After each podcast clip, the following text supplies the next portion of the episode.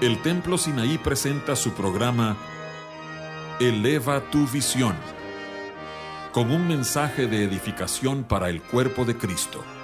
Te invitamos a que nos acompañes los siguientes 60 minutos para escuchar la palabra de Dios y música que cambia la vida.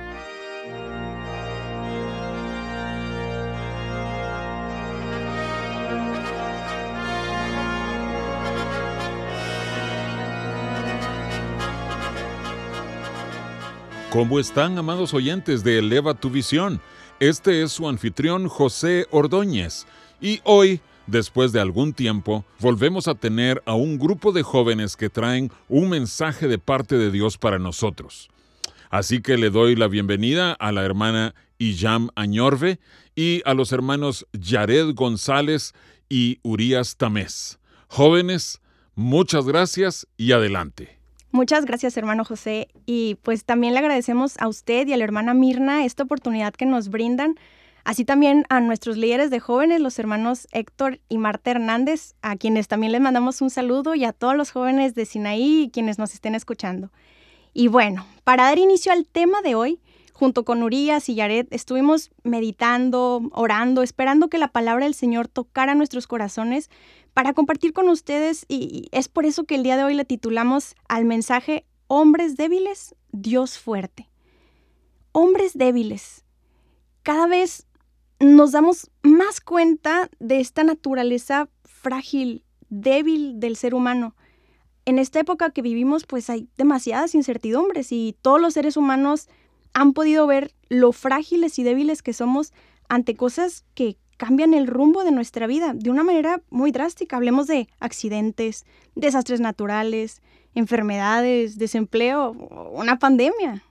Sí, así es, y ya creo que nadie se hubiera imaginado que de un tiempo para acá iríamos a prácticamente cualquier lugar con cubrebocas, que cambiaríamos muchas eh, cosas de nuestra vida como la forma de trabajar, de hacerlo de nuestra casa, muchas, muchas cosas han cambiado y hemos podido ver cuán frágil es el hombre. Sí, definitivamente. Y, yo creo que también en medio de esta situación de angustia hay muchas corrientes de pensamiento. Podemos ver así como eh, lemas o ideales de, que, buscan hoy en día tratar de obtener alguna fuente de paz, ¿no? Saber que hay alguna especie de recompensa o vida después de la muerte, mantener cierto control de tu futuro. Y el mundo necesita respuestas. El mundo está en busca de algo que lo ancle una esperanza, pero ¿a quién está acudiendo esta generación? Pues tristemente vemos que la tendencia de esta generación, y no quiero decir solamente de esta, sino de unas eh, generaciones para acá, la tendencia ha sido buscar respuestas en prácticamente cualquier lugar, cualquier persona, pero dejando a un lado a Dios.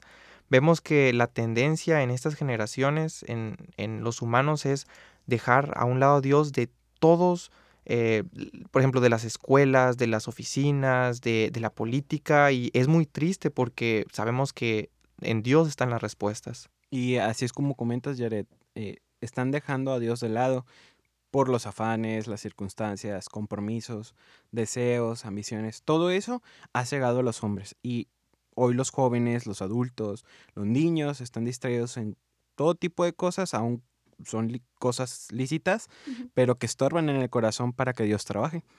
Todo ese conjunto de razones por las que siempre estamos ocupados nos han distraído y han hecho que nuestra mente y corazón deje de conocer a Jehová y la obra que él ha hecho en su pueblo.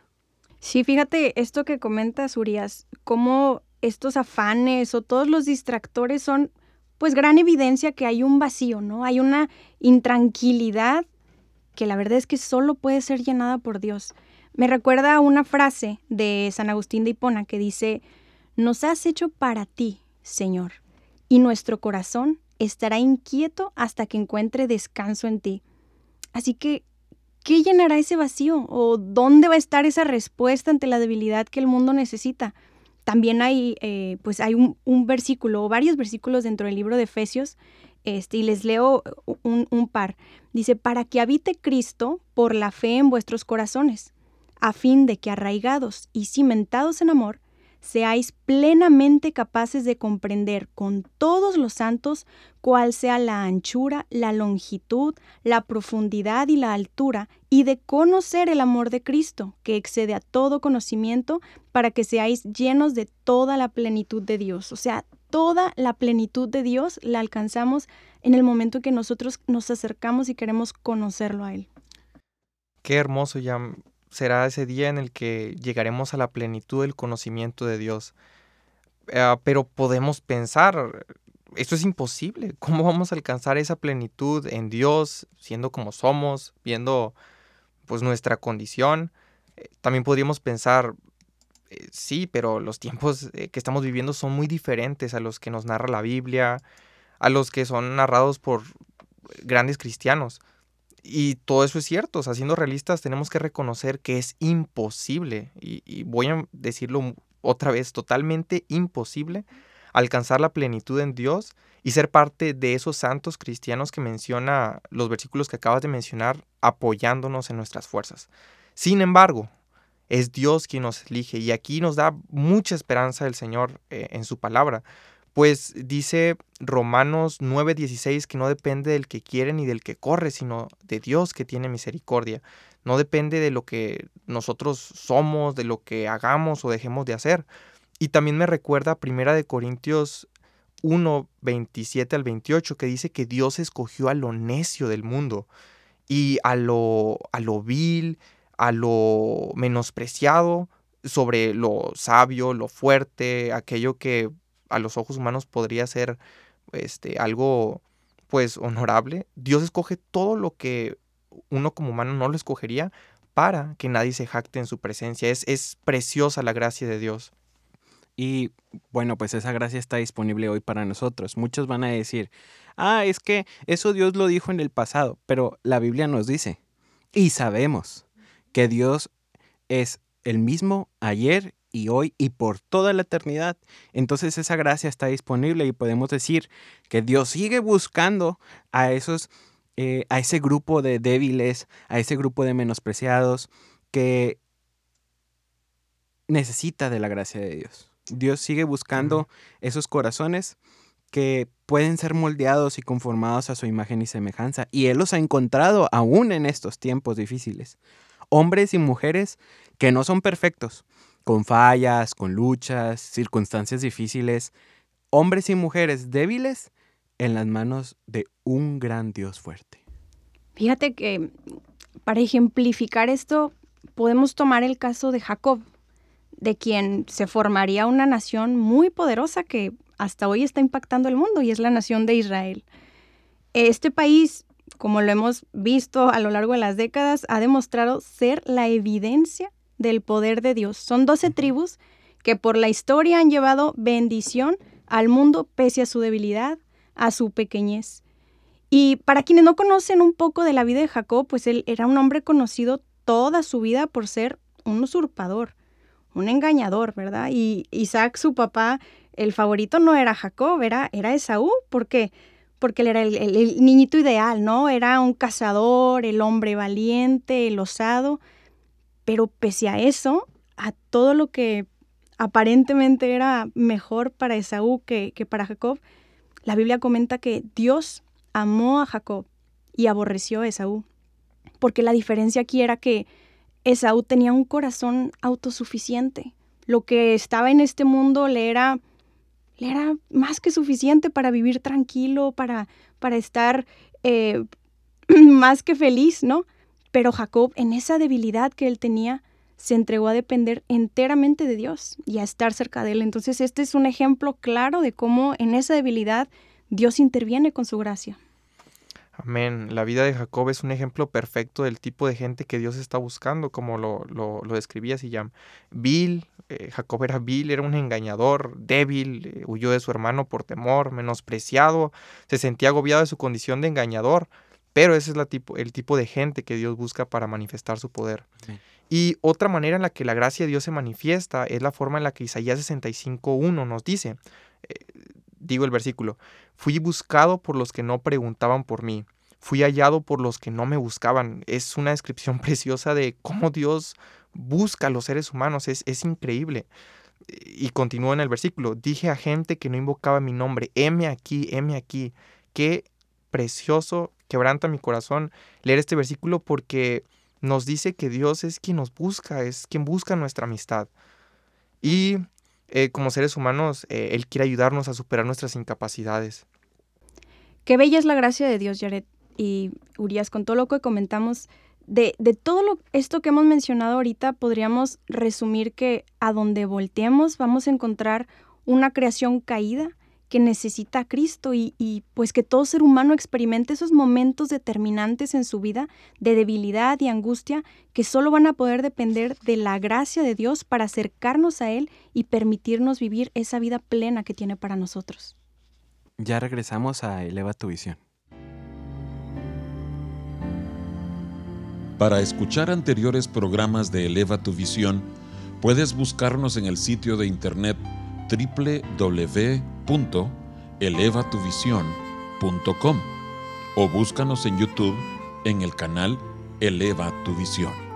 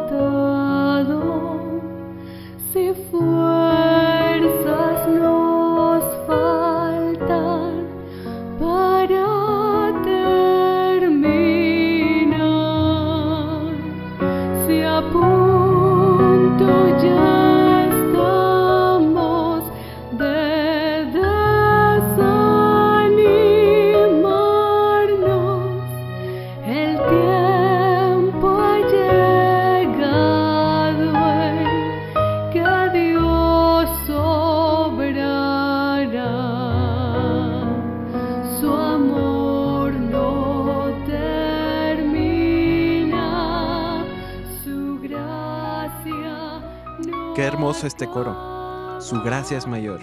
Cuando nos sentimos débiles, sin fuerzas, en sus inmensas riquezas en gloria, Él nos da más gracia.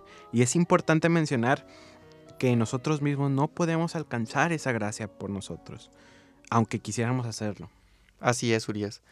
De hecho, las más grandes respuestas y provisiones de Dios a través de la historia han sido dadas en medio de situaciones completamente complejas fuera del alcance y capacidad humana. Entonces, resumiendo lo que vimos, eh, acabamos de ver hace unos minutos, podemos decir o llegar a la conclusión que Dios solo puede mostrar su poder a través de nuestra incapacidad. Entonces, ya hablamos de la gracia de Dios que nos ayuda en nuestras incapacidades. Ahora, y ya, Urias, hablemos de esas incapacidades. ¿En qué áreas de la vida creen ustedes que se muestra esta incapacidad del ser humano?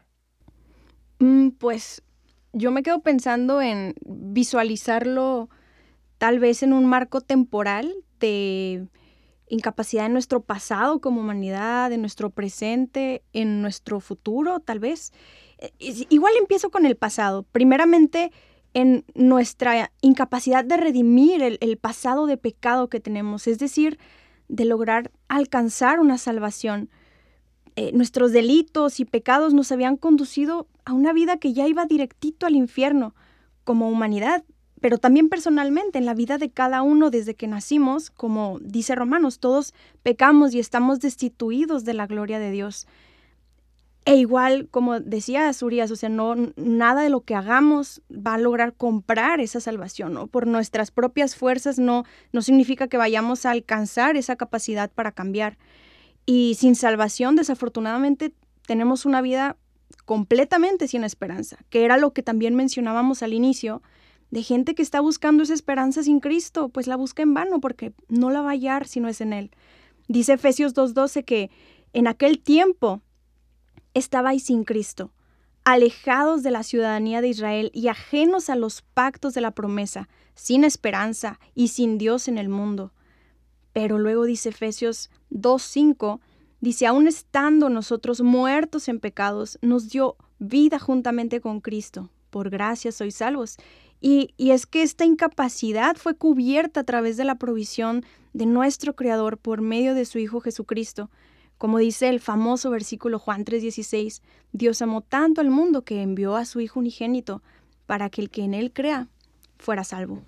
Y como tú comentas, Iyam, todo eso es referente al pasado, pero también en nuestro presente es un caótico presente, es un presente que tiene problemas. Totalmente hay grandes problemáticas mundiales que siempre se están tratando de resolver. Por ejemplo, los hambrientos y sedientos, es decir, la hambruna mundial.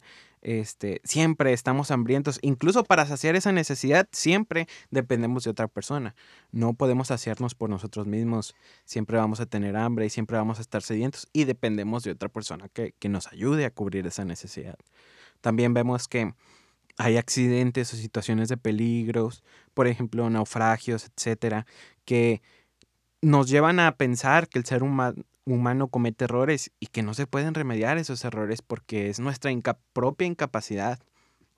También vemos que la gente sigue enfermando y muriendo. Eh, no podemos remediar las enfermedades nosotros. Nos hemos dado cuenta que no se pueden controlar, incluso haciendo pruebas con gente mediante campañas de salud que pues no son lógicas y que no muestran totalmente la verdad. O sea, incluso de esa forma no podemos remediar ese presente de que la gente sigue enfermando y muriendo. También eh, el presente de vicios y cadenas de pecado, o sea, todo eso que envuelve al ser humano que no le permite ser libre de cadenas y ataduras como el alcoholismo, las drogas, incluso a veces el tabaquismo, entre otras cosas que el ser humano viene arrastrando por sí mismo y muchas veces lo hace por deleite, por placer. Es, es un presente caótico. Y por mencionar algunas cadenas de pecado, este, también podemos mencionar que la gente ya miente por pasatiempo. Hay gente que comete violencia por dinero, roba para sacar ventaja, hace fraudes por ambición, incluso hay gente que comete actos que atentan contra el matrimonio y acuden a terapia, toman determinados medicamentos o simplemente ignoran su condición y su necesidad de un salvador, acudiendo a ciertas organizaciones que procuran ayudar, y lo digo entre comillas, o que te dicen que hagas ciertas acciones que envuelven al ser humano en más cadenas o incluso bajo otras influencias que llegan a ser satánicas. Y bueno, ya que cada uno de ustedes mencionó distintas etapas en el tiempo, lo que es el pasado y el presente, pues creo que también podemos ver que nuestra incapacidad eh, para enfrentar el, futuro es, es pues imposible. Eh, en cuanto al futuro, pienso en, grandes amenazas que estamos por enfrentar en dimensiones física, natural y la espiritual. Y empezando con la física natural, eh, podemos ver que se están incrementando crisis, eh, crisis de guerra. Podemos mencionar así, por mencionar algunos ejemplos, el conflicto en Medio Oriente entre palestinos e israelíes. Eh, me recuerdo también ha habido conflicto entre Rusia y, Ucrania, por mencionar algunos, crisis de, de, pestilencias, de pandemias como eh, recuerdo el ébola, la pandemia actual, por mencionar algunas, eh, crisis sociales como la que hemos venido escuchando que está ahorita en Cuba, eh, otra vez menciono el Medio Oriente, por mencionar algunas, algunos casos. También eh, crisis en, la política, elecciones este, fraudulentas que, hemos estado escuchando. Menciono Venezuela, Cuba, por mencionar algunos ejemplos. Y, tanto creo que podemos pasarnos mucho tiempo hablando de toda la crisis eh, en la dimensión física natural. Y podemos pensar ¿quién va a ser nuestro auxilio? Este, miramos hacia, hacia los seres humanos y vemos que pues no, no han tenido respuestas en el pasado, no las tienen en el presente y pues es seguro que no las tendrá en el futuro. Y yo también quiero eh, hablar de la crisis que estamos enfrentando en la, en la dimensión espiritual. Estamos viviendo una crisis muy, eh, muy fuerte, cual nunca la hemos estado viviendo hasta, pues hasta ahora, una crisis y una tendencia al pecado e iniquidad extremos. Tantas manifestaciones de inmoralidad, homicidios, fraude. Te pones a ver las noticias y es tristísimo lo que está pasando. No nos vayamos tan lejos a otros países, en nuestro propio país, e incluso tal vez en nuestra vecindad. Es, es muy triste lo que estamos viviendo. Y esto nos hace preguntarnos, ¿podremos ser salvos sin caer en esta corriente de iniquidad? Cristo dijo en Mateo 24:13 que por haberse multiplicado la maldad, el amor de muchos se va a enfriar. Y esto se ha visto reflejado en, en, la asistencia a la iglesia. Entonces deberíamos estar clamando, Señor, ten misericordia de nosotros. Y Yared, esto nos lleva a pensar que no hay esperanza de sobrevivir los tiempos que estamos viviendo sin la misericordia de Dios. Hoy más que nunca necesitamos humillarnos y reconocer nuestra incapacidad como seres humanos e implorar a Dios para que su poder sea manifestado a través de nuestras vidas. Entonces, si vemos todos estos escenarios de incapacidad del hombre, de su pasado, su presente y futuro, podemos concluir que somos incapaces de alcanzar salvación eterna, incapaces de resolver todas las problemáticas mundiales, ¿no? Tan complejas que tenemos hoy incapaces de enfrentar un intimidante futuro que se vislumbra. Y sin duda nos encontramos ante un campo de batalla, ¿sí? Como creyentes y todos, toda la humanidad está enfrentándose diariamente a, dificultades, a sufrimientos. Y hay muchos enemigos, como le decía Yare, tanto físicos como espirituales, que están buscando mantenernos en ese estado de incapacidad, impidiéndonos recibir el poder de Dios. Pero, aunque ante estos enemigos, pues sí es muy, es muy fácil sucumbir, ¿no? Si no estamos reaccionando de una manera correcta. De hecho, podemos hablar de dos tipos de reacciones o actitudes incorrectas que tenemos al darnos cuenta de nuestra debilidad e impotencia de hacer algo para salir de ese estado. Eh, creo que la primera sería la actitud del temor. Y el temor es uno de esos enemigos, mm, creo que es el más común en la en la caminata cristiana es uno de esos enemigos a los que nos enfrentamos, creo que día con día o con más regularidad. Y el temor lo que viene a hacer es, pues, escandalizarnos, eh, detenernos para no avanzar y nos lleva a la duda. Fíjate, Jared, que esto nos puede hacer pensar en el pueblo de Israel, cuando los espías llegan de la tierra de Canaán y dan un reporte totalmente negativo, ¿no? Pesimista. Entonces, ¿qué le pasó al pueblo? Ya habiendo recorrido tanto, llegó ese momento y se escandalizó. Se detuvo, pensó que era mejor el camino de Egipto, o hasta se les olvidó todo el sufrimiento por el cual clamaban tantos años, porque esa era entonces, en ese momento de, de duda o de temor, era su zona de confort. Y eso incluso los hizo dudar del camino que ellos habían tomado y que Dios les había prometido. Y Es que el temor y la duda son las armas más comunes del enemigo. Porque el enemigo cuando viene, lo primero que va a hacer es hacernos dudar de lo que somos en Dios, de la palabra que hemos escuchado de Dios. Y lo podemos ver en, Eva cuando la hizo caer en el huerto. Lo primero que le dijo fue, con que Dios dijo que... Mm". Entonces la serpiente la hizo dudar de lo que Dios les dijo. Cuando el adversario está sembrando dudas, hay que tener mucho cuidado porque nosotros, así como Eva, estamos propensos a hacerle caso. Así es, y bueno, podemos comparar nuestras vidas como tiendas. Cuando quieren mover la tienda de un lugar a otro, lo primero que se hace es eh, pues quitar sus estacas, su firmeza. Y el temor y la duda, pues debilitan esas estacas de nuestra vida, creando ansiedad en nuestros pensamientos y haciéndonos sentir miedo del futuro. Incluso nos hacen dudar de lo que Dios ya nos, habla, nos ha hablado, como ahorita nos eh, lo comentaban Urias y Yam, eh, como pasó con el pueblo de, de, Israel. Y es que el enemigo nos hace cuestionarnos sobre la, la veracidad de Dios y su soberanía. Y este nos lleva a caer en otro enemigo, que es el desánimo y la tristeza. Y es que el desánimo y la tristeza es un enemigo muy común es el enemigo al que todo cristiano se enfrenta. No hay cristiano que no se quede fuera de enfrentar el desánimo. Incluso Jesús mismo lo enfrentó eh, a este enemigo.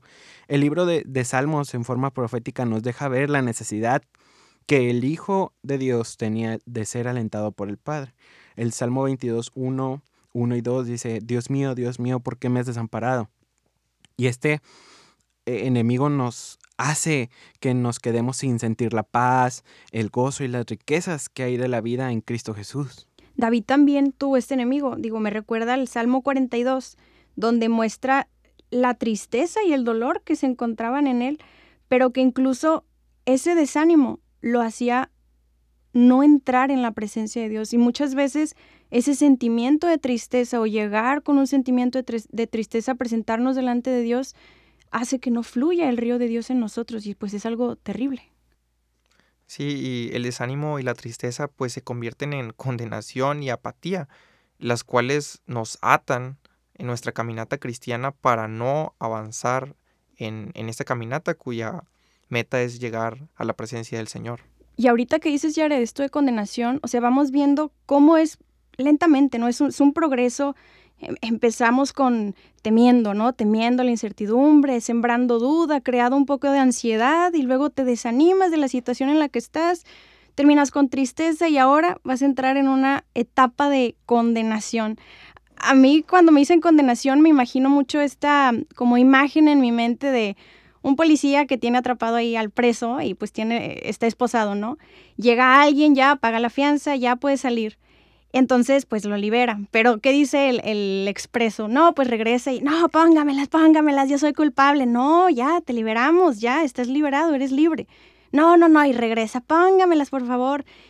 Eso es lo que muchas veces sucede con nosotros. Cada vez que estamos continuamente recordando, ay, es que yo pequé, y es que yo hice esto, y, pues de alguna manera no tomando en cuenta esa fianza divina, ¿no? Que se pagó por nosotros. Creemos este este ciclo de culpabilidad y voluntariamente nos impedimos avanzar en la caminata cristiana.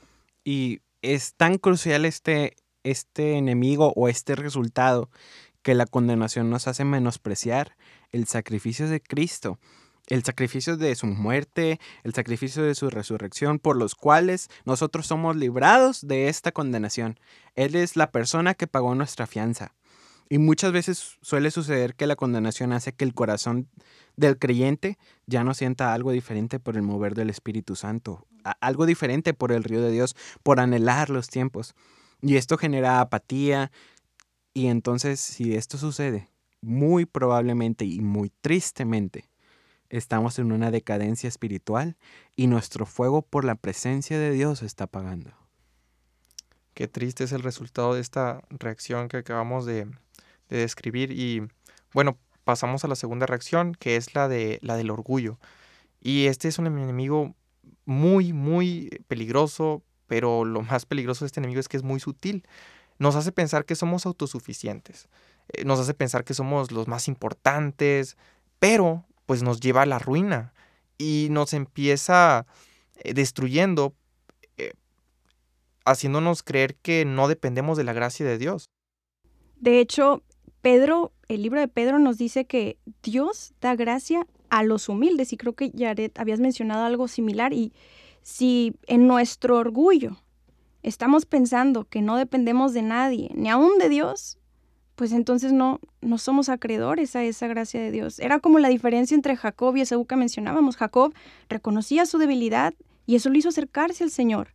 Pero Esaú lo que hizo es decir, ah, no, yo soy autosuficiente y yo no necesito del Señor. Entonces, tanto la reacción de temor como la reacción de orgullo son reacciones que nos van separando de esa cercanía del poder de Dios. Y Hebreos nos, nos muestra en el capítulo 12 empezando esa exhortación a no ser como Esaú, dice, mirad que ninguno deje de alcanzar la gracia de Dios. Qué importante es no sucumbir ante el orgullo.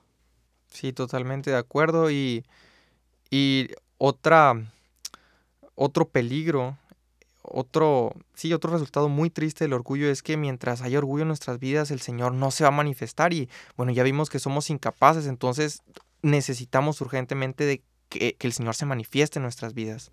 Y como vimos, tanto la cadena o la reacción del orgullo como la reacción del temor nos llevan en esta condición final de apatía. Una persona apática es indiferente, una persona que poco a poco se ha ido enfriando, se desconecta del calor de la presencia del Señor y al final, pues va a dejar que el enemigo tome posesión de su vida. Y es que la apatía es, es demasiado peligrosa porque la apatía nos hace retroceder, nos ciega, nos hace creer que el mundo es mejor, nos hace desear las riquezas del mundo y dejar a un lado los tesoros eternos que hay en Cristo. Y podemos mencionar un ejemplo, por ejemplo, a Demas, quien amó más a este mundo que las cosas de Dios. ¡Wow! ¡Qué tremendo caso! A mí me, me hace pensar, eh, al no terminar en apatía, me hacen pedirle al Señor que no termine apáticamente y en este punto, pues me gustaría mencionar a un autor de uno de los himnos más conocidos en la iglesia cristiana, que se llama Fuente de la Vida Eterna. El nombre de su autor es Robert Robinson. Su carrera empezó con un genuino deseo de ser fortalecido porque él se consideraba débil. Bajo el pastorado del mismo George Whitfield, creció en la sana doctrina hasta convertirse en pastor en Cambridge. Por un tiempo él caminó bien hasta que negó la doctrina de la Trinidad por escuchar otros razonamientos que negaban esta sana doctrina de la Trinidad. Robinson cayó presa del orgullo por sus razonamientos y esto lo llevó a alejarse de Dios. Cuenta la historia que en sus últimos días, mientras Robert Robinson iba a un viaje por tren a atender una diligencia, una señora tarareaba junto a él el himno Fuente de la Vida Eterna, himno que él mismo escribió. Y la señora le cuestionó sobre la letra del himno y sobre lo que él pensaba y su respuesta fue la siguiente. Señora, yo soy el pobre infeliz que escribió este himno hace muchos años y daría mil mundos si tuviera esos años por disfrutar de los momentos que tuve entonces. Uno de sus biógrafos, como comentario personal, menciona lo siguiente.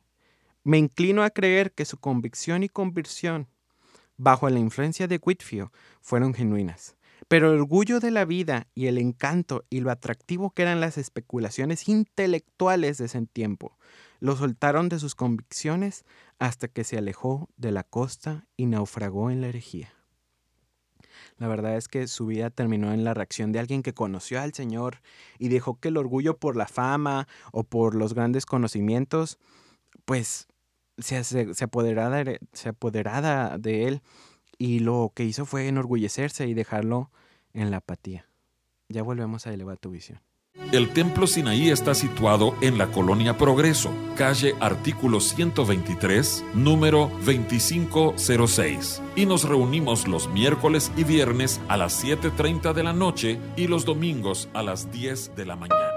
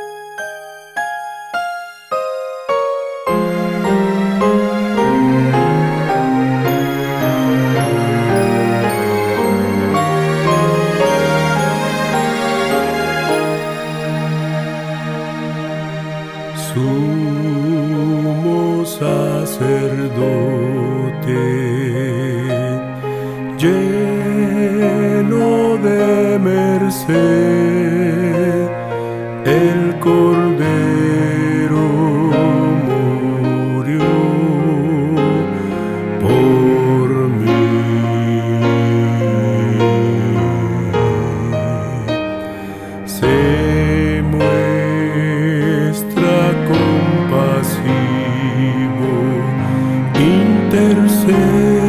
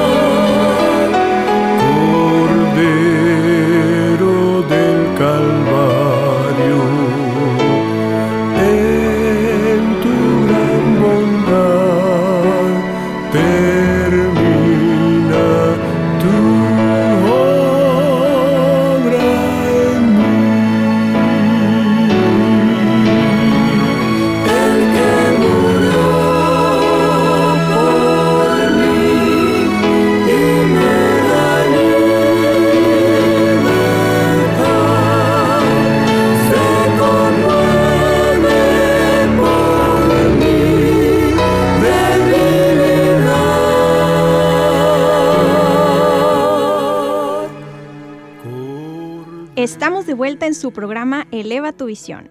Y retomando un poco los temas que hemos visto, iniciamos describiendo la fragilidad y la condición de debilidad que tiene el ser humano. Luego vimos un poquito de la situación de incapacidad y los tipos de reacciones incorrectas que son el temor y el orgullo. Ahora bien, e- en esta sección lo que queremos ver es esperanza, porque Dios nos ha provisto de valiosas herramientas para fortalecernos diariamente en Él. Y queremos hablar de cuatro. Empecemos con la fe. La fe es el arma que es fundamental para resistir los ataques del diablo. Como Pablo lo menciona en Efesios, eh, dice, pero sobre todo tomad el escudo de la fe. Entonces, la fe nos ayuda a detener al enemigo porque nosotros hemos oído una palabra de Dios que trae fe y vida al corazón. Y mediante esa fe podemos caminar seguros, confiando delante de Dios. El dar pasos firmes de fe consiste en confiar en el Señor. Cuando nosotros enfrentamos batallas y las enfrentamos todos los días, pues debemos tener fe en lo que Dios ya nos habló y no ver las circunstancias, sino ver a Cristo Jesús. Y ejemplo de esto es Josué y Caleb. Moisés los envió a reconocer la tierra, eh, los envió junto con otros 10 espías, los otros 10 vieron las circunstancias, pero Josué y Caleb vieron a Dios. Y el reporte que ellos trajeron cuando regresaron fue, sí, es cierto, eh, ellos son gigantes, pero con nosotros está Jehová. Y esa misma confianza es la que nosotros debemos tener. También Isaías 41:10 nos dice que Dios está con nosotros siempre y Él nos va a dar la fuerza y con esa confianza pues vamos a poder caminar seguros como Josué y Caleb. También otro ejemplo muy claro de fe que es histórico igual, en medio de esta debilidad es el testimonio que tenemos de Corrie ten Boom. Ella era la hija de un relojero que vivió en Holanda durante la época de la Segunda Guerra Mundial. Ella y su familia lo que hacían era refugiar a muchos judíos en su casa, tenía así un diseño muy particular que permitía eh, como esconderlos, ¿no?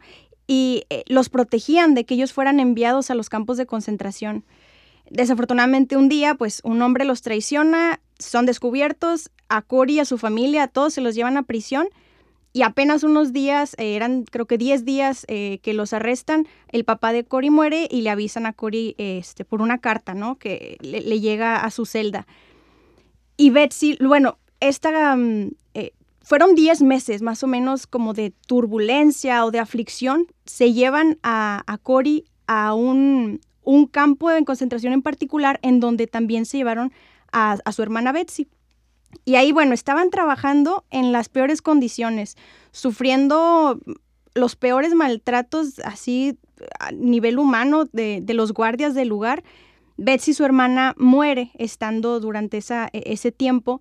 Sin embargo, antes de morir, Betsy le había dicho a Cory que antes de que finalizara el año, ambas iban a salir de ese lugar. Y las dos se habían aferrado a esa palabra y confiaban que en medio de, todo lo que sucedía, Dios tenía un plan. Ya poquito eh, tiempo después, Cory es milagrosamente puesta en libertad y entonces comprende esas palabras de su hermana Betsy, porque en efecto ambas habían salido de ese temible lugar y con esa misma fe que la sostuvo durante tanto tiempo de prueba, Cory cobra fuerzas, sigue adelante, creyendo que los tiempos de Dios son perfectos. Entonces vuelve ya después a Holanda, en, después de esta cautividad. Ella estuvo trabajando en varios proyectos para ayudar a otros que habían pasado por una situación pues tan difícil como ella. Y su libro titulado El, el Refugio Secreto contiene diversas reflexiones de esto que aprendió en, en su vida y también nos demuestra cómo la fe en lo que Dios tiene para nosotros es tan crucial. Hay una frase que, de este libro que dice, preocuparnos no vaciará el día de mañana de sus penas, sino nos quitará las fuerzas de hoy. Y hay otra, o, otra frase también que dice, si miramos al mundo, estaremos afligidos. Si nos miramos a nosotros, estaremos entristecidos. Si vemos a Dios, hallaremos descanso. Amén. Y algo muy bello en su vida también es que ya años después de su liberación, ella se encuentra con el mismo guardia que había hecho la vida de su hermana Betsy tan difícil en ese campo de concentración. O sea, imagínense, después de tantos años, tener como ese encuentro y tener un recuerdo vívido de, de, los tiempos de sufrimiento, pero Dios le dio la gracia para perdonarle todo el mal que había hecho ese hombre. Y su fe a lo largo de los años la llevó a tener un corazón cada vez más cercano al de Cristo. Entonces aquí vemos la importancia de mantener nuestra fe en lo que Dios nos ha dicho. Y bueno, esto me lleva a la segunda herramienta porque con esta fe nos podemos acercar a Dios y tener un encuentro con Él. Y la, segunda herramienta, en efecto, son los encuentros con Cristo. Dice Hebreos 11:6 que es necesario que quien se acerca a Dios crea que le hay. Y lo hermoso es que cada vez que tú llegas a Cristo, te entregas en tu tiempo personal con Él, te estás fortaleciendo para vencer a los enemigos. Y aquí por mencionar un ejemplo, podemos decir que David era fortalecido cada vez que estaba delante del arca de la gloria. Bueno, yo quisiera también agregar otros, otros ejemplos. Los reyes de Judá, eh, cuando se veían en situaciones imposibles, ellos oraban delante del Señor y Él les daba la victoria. Eh, vienen a mi mente algunos como Josafat, Asa, Ezequías. Ellos son ejemplo de hombres débiles que se rindieron delante del Señor, tuvieron un encuentro con Dios y Él les dio la victoria. Ahora, es muy importante eh, resaltar que la actitud con la que nos presentamos delante del Señor es determinante. El Salmo 51 nos, nos dice que el Señor no va a rechazar el corazón contrito y humillado. Entonces, acercarnos delante de Dios con un corazón contrito y humillado, o sea, la actitud correcta, pues va a ser clave para obtener el favor de Dios. Y los encuentros con Dios eh, vienen a través de otras herramientas que están ligadas a- los encuentros con Dios, eh, como pueden ser la adoración, la alabanza, la oración y la lectura de su palabra. Y por mencionar de forma resumida, porque ha- hay muchos maestros que han pasado por este programa y han explicado la importancia de la adoración y la alabanza, solo queremos resumir la importancia de esta herramienta preciosa. La adoración y la alabanza ungida siempre van a ser una herramienta poderosa cuando estés bajo el ataque de un enemigo. Eh, no sé si recuerdan ustedes, muchachos, pero eh, la Biblia en las cartas de Samuel nos dice que Saúl fue atormentado por malos espíritus. Y cada vez que David tocaba el arpa, esos, esos espíritus, esos enemigos huían. ¿Por qué? Porque el enemigo sabe que la alabanza y la adoración ungida atrae la presencia de Dios, que es el poderoso en batalla. Cuando el pueblo de Israel subía a la conquista en la tierra prometida, al consultar a Dios, Dios lo primero que les dice, Judá subirá primero. Y el significado de Judá es alabanza. Así que lo primero que Dios pidió cuando iban a luchar fue alabanza. Los enemigos huyen cuando la presencia del Dios fuerte en batalla desciende, porque Dios es conocido cuando hay alabanza y adoración ungidas. Si tu vida es una vida de alabanza y adoración, una vida que siempre da gloria a Dios en todo momento, en todo lugar y bajo cualquier circunstancia, entonces tendrás batallas ganadas. Amén. Y otra herramienta que está ligada a los encuentros con Dios, como lo mencionamos, es la oración. Existe el testimonio de un hermano que se llamaba Rhys Howells. Él vivió durante la Segunda Guerra Mundial. Y el testimonio de este hermano es que cuando él llamaba a su congregación a orar, cada vez que ellos se postraban delante del Señor, eh, clamando a favor de, pues, de los aliados, eh, en esta guerra luchó el, el ejército de los aliados, el cual estaba compuesto de Inglaterra, Francia, Estados Unidos, por mencionar algunos países, eh, contra el régimen de Hitler, cada vez que ellos oraban al Señor pidiendo por, por los aliados, ellos ganaban y derrotaban al ejército, de, al ejército malvado de Hitler.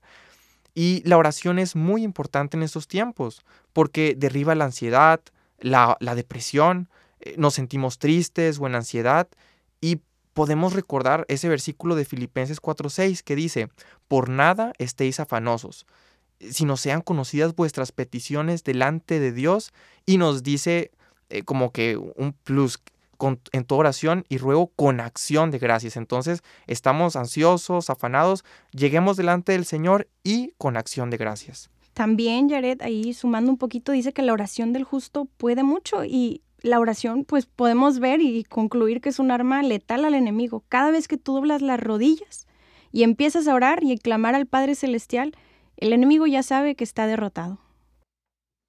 Samuel Pringle dijo, las grandes batallas que deciden nuestro destino y el destino de personas que aún no han nacido no son peleadas en las plataformas públicas, sino de rodillas, en las horas de soledad en la noche y en momentos de agonía.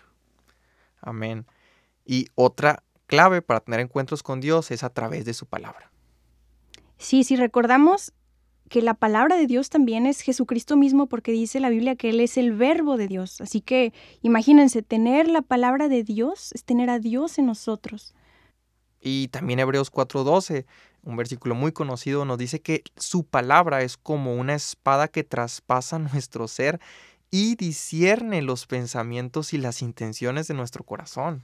No sé si ustedes se han percatado, pero en el listado de armas de Efesios dice que la palabra de Dios, la única que es viva y eficaz, la palabra, la espada del Espíritu, es la única arma ofensiva en el ataque contra los enemigos.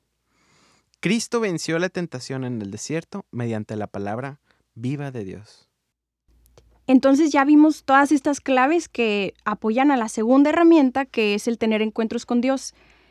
La tercera herramienta, y es un resultado de estos encuentros con Dios, es que obtenemos la gracia de Dios. En 2 Corintios 13, Pablo explica muy bien la prueba por la que él estaba pasando, pero la respuesta de Dios ante su debilidad fue, Bástate mi gracia, porque mi poder se perfecciona en tu debilidad.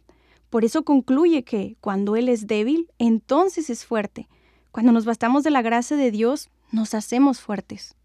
Y Hebreos 4:16 nos invita a correr al oportuno socorro. Nos dice que la gracia es esa herramienta para ese oportuno socorro. Entonces, como mencionaba Siyam, cuando somos débiles, podemos ser fuertes en el Señor cuando nos acercamos pidiendo de su gracia. Y por mencionar algunos ejemplos de, de cómo la gracia de Dios obra, vemos a Abraham y a Moisés, que eran seres humanos muy humanos, y eran tan humanos como nosotros, pero la gracia infinita y admirable de Dios, que excede a toda nuestra debilidad, los llevó a ser hombres fuertes en fe y en Dios. Ahora, también quisiéramos mencionar una cuarta herramienta. E- Esta cuarta herramienta no es una herramienta tal cual, sino que es una persona que está con nosotros. Y Romanos 8:26 nos cuenta quién es esta persona. Es el Espíritu Santo quien nos ayuda en nuestra debilidad. Él es la ayuda idónea del cristiano. No solo nos guía cuando entramos en confusión para saber a dónde ir o qué hacer, sino que nos ayuda en nuestra debilidad. Él está intercediendo por nosotros. También el Espíritu Santo nos fortalece en poder cuando necesitamos fuerzas del Espíritu, del poder de Dios. El Espíritu puede venir sobre nosotros y no solo darnos fuerzas a nosotros, sino a otros. Isaías 61 del 1 al 3 nos muestra un, listado de cosas que podemos hacer con su Espíritu Santo para otros. El predicar las buenas nuevas, el vendar quebrantados de corazón, consolar enlutados y ordenar gozo en lugar de luto. Eso solo se logra con el poder del Espíritu Santo. El Señor nos da ese Espíritu Santo para que interceda por nosotros, para que nos fortalezca y para que venga sobre nosotros para vencer enemigos como lo hacía con Sansón. Entonces, con todo esto que hemos visto, es muy lindo ver que Dios, conociendo nuestra debilidad, ha provisto en su grande amor y misericordia herramientas para acercarnos a Él y evitarnos caer en la apatía lejos de Cristo. Y estas herramientas nos permiten avanzar conociendo y creyendo en el poder de Dios, que obra a pesar de nuestra debilidad, y nos permite ver que Dios existe y su poder es real. Y saben, muchachos, esa es la certeza que tenemos en Cristo. Dice 2 Corintios 12, 9 y 10. Y me ha dicho, Bástate mi gracia, porque mi poder se perfecciona en la debilidad. Por tanto, de buena gana me gloriaré más bien en mis debilidades, para que repose sobre mí el poder de Cristo. por lo cual, por amor a Cristo, me gozo en las debilidades. Porque cuando soy débil, entonces soy fuerte. Sabes, amado oyente, Cristo Jesús quiere fortalecerte diariamente. Vimos que nosotros somos débiles, pero elegidos por gracia. Que nuestras herramientas humanas son nada, que los enemigos son gigantes y muchos. Y que Dios ha provisto herramientas para vencer a esos enemigos y ser fortalecidos diariamente. ¿Y sabes? Él es y quiere ser tu fuerza diariamente. Si analizamos algunos versos del Salmo 84, encontraremos un importante mensaje. Bienaventurado el hombre que tiene en Dios sus fuerzas. Nos habla de un hombre que reconoce que es débil y por eso acude a Dios. Atravesando el valle de lágrimas lo cambian en fuente cuando la lluvia llena los estanques. Aquí nos habla de esos momentos de angustia y debilidad que como humanos pasamos y son convertidos en bendición por el poder de Dios. Irán de poder en poder, verán a Dios en Sión. Y esa es la esperanza que tenemos como cristianos, que veremos a Dios en Sión, veremos a Dios obrando en medio de nuestra debilidad y nos regocijaremos en Él por toda la eternidad. Este salmo termina diciendo, Dichoso el hombre que en ti confía. podemos tener esa confianza de que Dios no abandonará ni permitirá que sus hijos sean avergonzados. Querido oyente, debes saber que Cristo Jesús está intercediendo por ti. Él tiene cuidado de ti aún en las cosas más pequeñas del diario vivir. Él está como esa columna que protegía a los israelitas en su viaje por el desierto.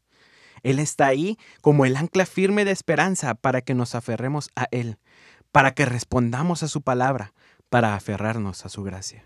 Así es, y estamos cerca del cierre del programa y quisiéramos hacer una oración por todos aquellos que estamos pasando por alguna situación difícil en donde solo la intervención divina nos puede fortalecer en medio de la debilidad. Señor Jesús, queremos presentar delante de ti a todo aquel que en este momento se siente abandonado o deprimido y con duda respecto al futuro o que atraviesan dificultades económicas, en situación de delicada salud o que ven que en su vida no hay gozo y paz. Permíteles conocerte, Señor, de una forma nueva en medio de estas pruebas.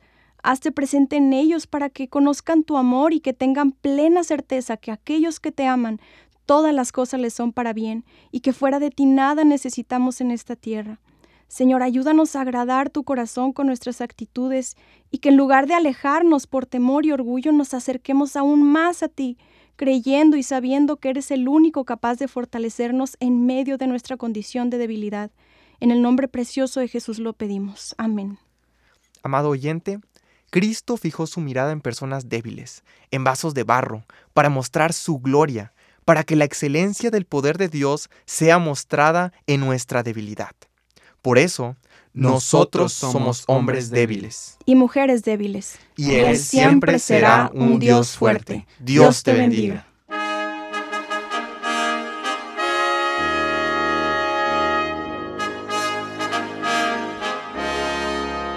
El Templo Sinaí agradece el favor de tu atención. Te invitamos a que nos sintonices la próxima semana a la misma hora por esta misma estación. Nos despedimos con la siguiente petición a Dios. Jehová te bendiga y te guarde. Jehová haga resplandecer su rostro sobre ti y tenga de ti misericordia. Jehová alce sobre ti su rostro y ponga en ti paz.